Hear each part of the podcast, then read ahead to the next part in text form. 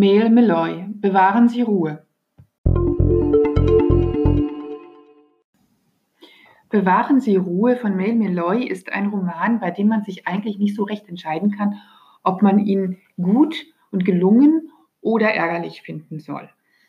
Ähm, Im Prinzip, man kann sagen, als ich ihn, so also habe ich es jedenfalls empfunden, als ich ihn fertig gelesen hatte, dass er wie so ein amerikanischer Spielfilm ist, den man sich gerne anschaut, der auch irgendwie flott inszeniert ist und äh, man möchte auch wissen, wie es weitergeht und zu Ende geht. Aber so richtig tiefsinnig ist es auch wieder nicht.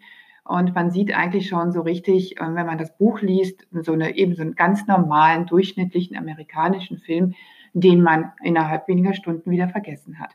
Das klingt jetzt sehr hart und manch einer mag es anders lesen, aber wenn man sich anschaut, wie Mel Meloy ihren Plot aufbaut, dann ähm, neigt man schon ein bisschen dazu, dass sie sich das sehr einfach gemacht hat in, in Bezug auf äh, eine gewisse Schwarz-Weiß-Malerei. Es geht in Bewahren Sie Ruhe darum, dass zwei Familien beschließen, Weihnachten gemeinsam auf einem Kreuzfahrtschiff zu verbringen, das sie von Los Angeles einmal nach Südamerika bringen soll und zurück. Die Mütter Liv und Nora sind Cousinen.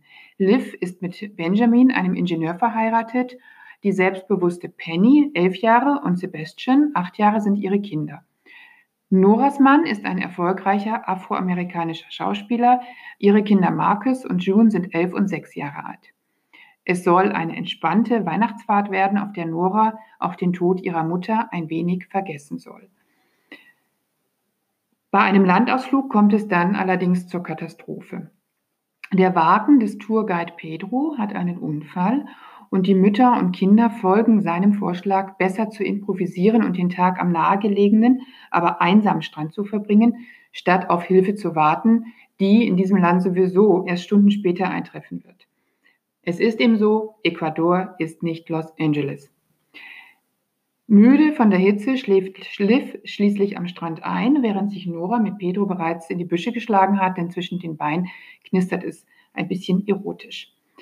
So, und irgendwann hat die Flut die Kinder den Fluss hinaufgedrückt. Die Strömung ist zu stark, sie schaffen es nicht zurück. Das wissen die Mütter allerdings zu dem Zeitpunkt nicht, denn als sie das Verschwinden der Kinder bemerken, sind diese eben einfach nur weg und beide Frauen starren auf eine leere Stelle im Wasser. Von diesem Zeitpunkt an entspinnt Mail Meloy 30 parallel entwickelnde Geschichten. Während zum einen die Eltern verzweifelt äh, alle Hebel in Bewegung setzen, die Kinder zu finden, sind diese plötzlich auf sich allein gestellt und äh, stolpern in das Abenteuer ihres Lebens. Sie geraten in einen Drogenmord, das was dazu führt, dass man sie kurzerhand einsackt, denn amerikanische Kinder sind wertvoll für Entführer. Dort, wo sie sind, und an Land gehen sind zusätzlich noch Krokodile, was äh, auch eine nicht unerhebliche Rolle spielt in dieser Geschichte. Allerdings wird das erst am Ende klar. Ähm, die Lage für die Kinder ist also ernst, aber es hätte auch schlimmer können, kommen können, denn wie gesagt, sie sind wertvoll für die Entführer. Es kommt schlimmer für zwei weitere Kinder und eine weitere Familie, die Mel Meloy äh, ja so mitlaufen lässt. Und das ist auch das, äh, wo das Ärgerliche der Geschichte beginnt. Es gibt nämlich noch eine südamerikanische Familie, Camilla und Gunther mit ihren Kindern Isabel und Hector. Sie sind das Abziehbild einer argentinischen Reich- und Schönfamilie. Und sie sind ebenfalls am besagten Strand dabei, an dem die Kinder verschwinden. Zumindest die Mutter. Denn alle Väter sind auf Einladung Gunthers zu einem Golfevent gefahren die Väter dann wiederum und sind meilenweit entfernt, als das Unglück passiert. Und genau da entsteht eben auch das Gefühl beim Leser, dass Mail Meloy genau diese Familie braucht, um die Dramatik des Geschehens auf die Spitze zu treiben, ohne dass eine reine amerikanische Seele zu Schaden kommt.